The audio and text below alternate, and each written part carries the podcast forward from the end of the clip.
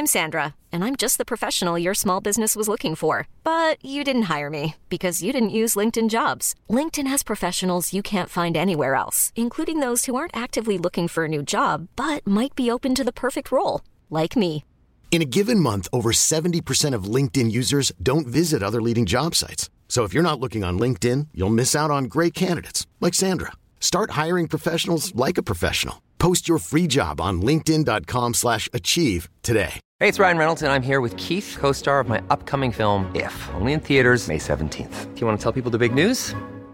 All right, I'll do. Sign up now and you'll get unlimited for $15 a month and six months of Paramount Plus Essential Plan on us. Mintmobile.com slash switch. Upfront payment of $45 equivalent to $15 per month. Unlimited over 40 gigabytes per month. Face lower speeds. Videos at 480p. Active Mint customers by 531.24 get six months of Paramount Plus Essential Plan. Auto renews after six months. Offer ends May 31st, 2024. Separate Paramount Plus registration required. Terms and conditions apply if rated PG.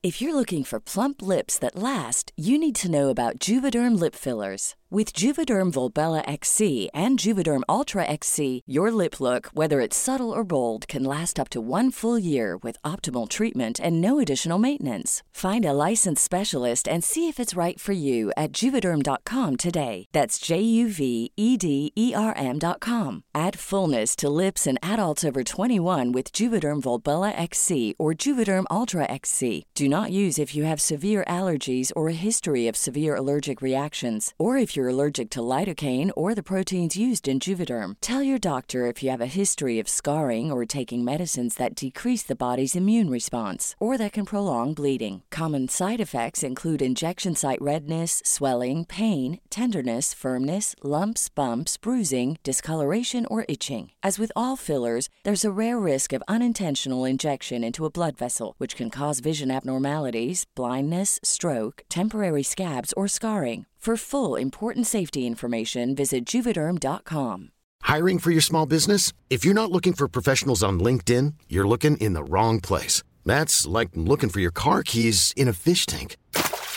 LinkedIn helps you hire professionals you can't find anywhere else, even those who aren't actively searching for a new job but might be open to the perfect role. In a given month, over 70% of LinkedIn users don't even visit other leading job sites. So start looking in the right place. With LinkedIn, you can hire professionals like a professional. Post your free job on linkedin.com slash achieve today. Hey, it's Ryan Reynolds, and I'm here with Keith, co-star of my upcoming film, If, only in theaters May 17th. Do you want to tell people the big news? All right, I'll do it. Sign up now and you'll get unlimited for $15 a month in six months of Paramount Plus Essential Plan on us. Mintmobile.com slash switch. Upfront payment of $45 equivalent to $15 per month. Unlimited over 40 gigabytes per month. Face lower speeds. Videos at 480p. Active Mint customers by 531.24 get six months of Paramount Plus Essential Plan. Auto renews after six months. Offer ends May 31st, 2024. Separate Paramount Plus registration required. Terms and conditions apply if rated PG. Comunidad, en esta ocasión estaré sorteando mi libro Escalofríos y una gorra PR del canal. Este sorteo será tanto para Facebook, Instagram y YouTube. Serán los dos premios para cada plataforma. Si nos escuchas en Spotify, TikTok, Kawaii o en otra plataforma, solo por esta ocasión muévete a Facebook, Instagram o YouTube. Los únicos requisitos serán comentar, dejar un like y suscribirse en cualquiera de las plataformas. Todos los videos, imágenes o encuestas que se publiquen, ya que de ahí sacaremos el ganador. Pero si lo haces en las tres, tendrás más oportunidades de ganar. Ahora pasamos a la historia. La Santa Muerte. Esto sucedió a mí y a mi familia, y ha sido una de las peores cosas que nos han podido pasar. Mi familia era demasiado unida. Vivíamos muy felices, mis padres, mis hermanos y yo. Cabe añadir que vivíamos muy bien económicamente. En pocas palabras, todo era perfecto en nuestras vidas. La familia de mi padre es de Veracruz y siempre fueron muy creyentes de la brujería, la lectura de cartas y todas esas cosas. Mi padre tiene cuatro hermanos y tres hermanas.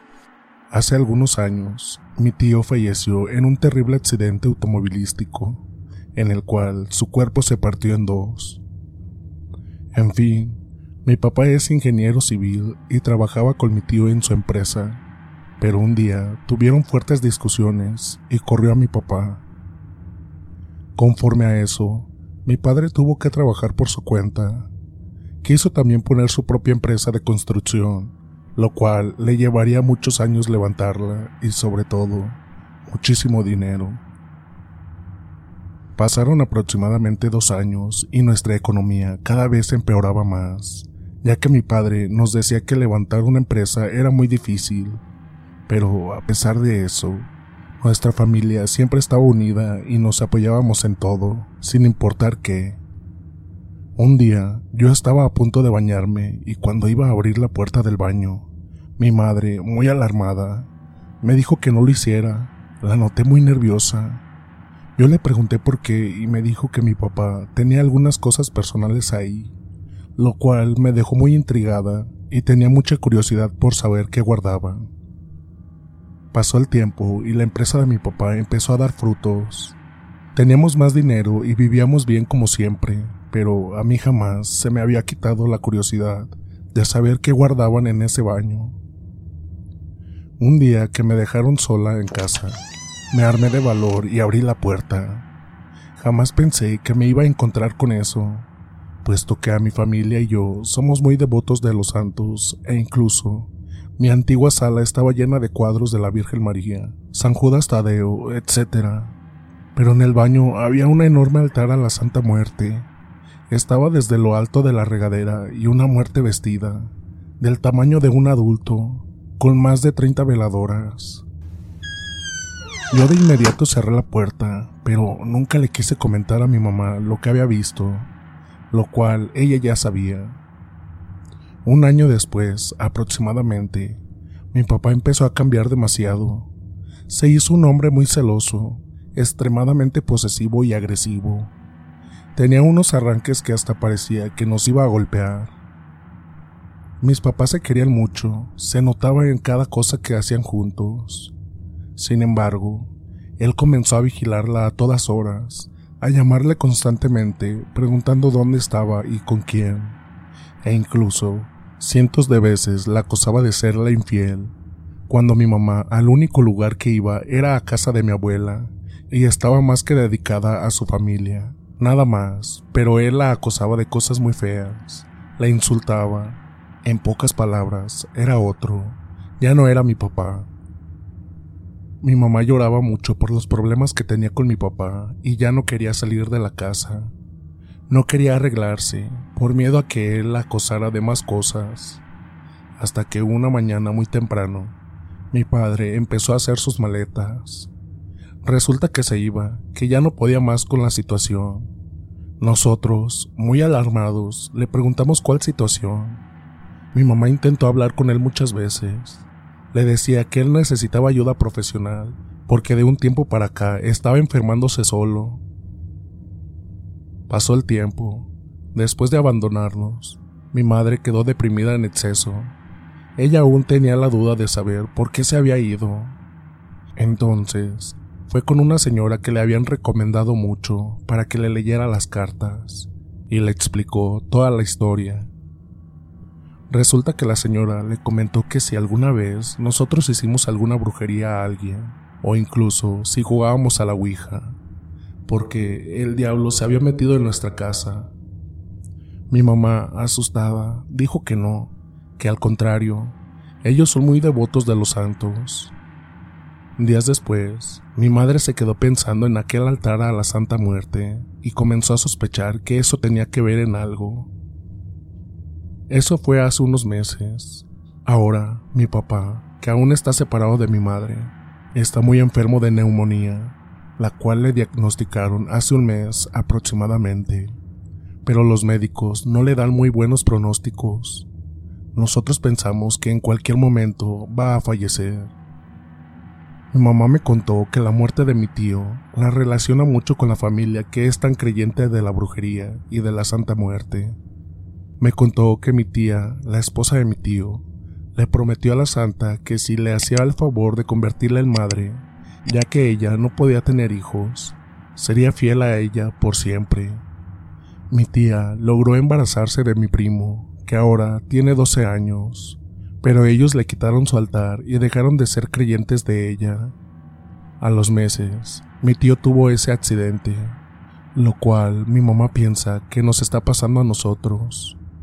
La señora que le leyó las cartas a mi mamá le dijo que una vez que le pides un favor, tienes que creer en ella siempre y que si lo dejas de hacer, se cobra con lo que más quieres. El altar de la Santa Muerte. Enfrente de mi casa había una casa de tres niveles. En el último piso había una cúpula que uno de mis amigos decía que era una capilla donde estaba la Santa Muerte. El encargado del lugar era don Benito, un señor de unos 60 años, de pocas palabras, que tenía una pick-up en el que hacía fletes.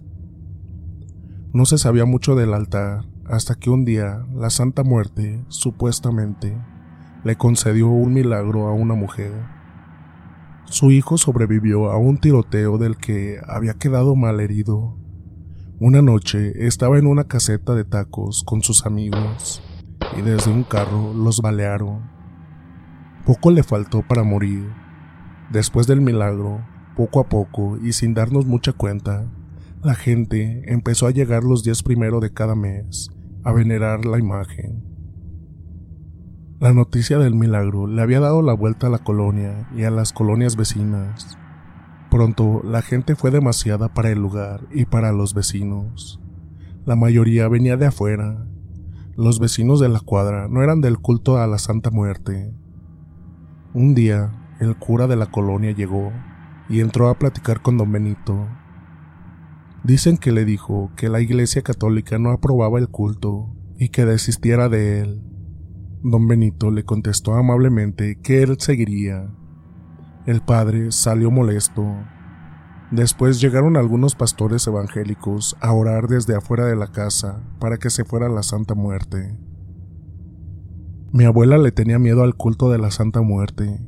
Pensaba que no era de Dios, sino del diablo. Los días que llegaba la gente a rezarle, ella rezaba su rosario la gente dejaba manzanas, puros, cigarros, licores, flores y veladoras. Hacían sus oraciones y le pedían de todo, amor, dinero, salud, trabajo. Mi niña, decían, niña blanca, santísima muerte, bendice mi día, bendice mi suerte. También habían algunos, pocos dicen, que pedían cosas malas, como la muerte o la ruina de sus enemigos. Algunas veces escuché cómo le pedían permiso a Dios para invocar a la Santa Muerte. Tuve un amigo de la universidad que, por novelero, se fue a meter. Iba a pedir que le fuera bien en los exámenes finales de la universidad, básicamente. Don Benito le hacía una limpia, pasándole un huevo por el cuerpo para sacarle lo malo, Luego le pasaba la chicla y por último le fumaba un puro a la Santa Muerte. Después de esto le pedía lo que necesitaba y por último le entregaban un collar bendecido. Todo esto por la módica suma de 100 quetzales, la ofrenda sugerida. Mi amigo ganó todos los exámenes finales de la universidad ese semestre. Le decía a todo mundo, riéndose, que había sido por la intermediación de la Santa Muerte. Con la llegada de más gente los días primero de cada mes, se hicieron más insoportables. El comité de vecinos le pidió a don Benito sacar a la Santa Muerte de la colonia, porque era mucha la gente. Él contestaba que solo lo podría hacer si la niña blanca lo pedía. Acordaron que la gente debería apartar turno para venir a ver a su milagrosa Santa Muerte. Eso calmó a los vecinos y la gente ya no se aglomeraba. Un día amaneció un cadáver a una cuadra de mi casa, es decir, a una cuadra del altar de la Santa Muerte. Era un hombre de 30 años, del que se decía que era narco. Como todo el mundo prefiere ignorar que meterse en problemas cuando son cosas del narco, nadie sabía a ciencia cierta corrió la bola de que uno de sus enemigos había ido a rezarle a la Santa Muerte unos días antes. Nos preocupamos porque podría ser el inicio de una guerra de narcos. Poco tiempo después, don Benito amaneció muerto. Unos decían que lo envenenaron, otros que había muerto ahogado en su propio vómito un día que tomó mucho licor, otros sin más. Decían que lo habían mandado a matar la familia del supuesto narco que apareció muerto. La familia de don Benito no dio mucha información. Quedó de encargada una de las hijas, pero en realidad a ella no le interesaba mucho el culto. Los fieles se quejaban del maltrato. Corrió el rumor de que ella le vendería la imagen el altar y todo lo relacionado a un arco. Una noche vinieron unos tipos y se llevaron a la Santa Muerte, con todo y el altar, a un lugar fuera de la capital. Una iglesia evangélica abandonada y restaurada era el nuevo lugar de la Santa Muerte milagrosa. Al día siguiente cayó en la colonia una de las mayores granizadas que yo recuerde. Tiempo después, Vi en las noticias de la tele que el nuevo templo de la Santa Muerte era el más grande de Guatemala. Los días primeros de cada mes había romería para ir a pedir milagros.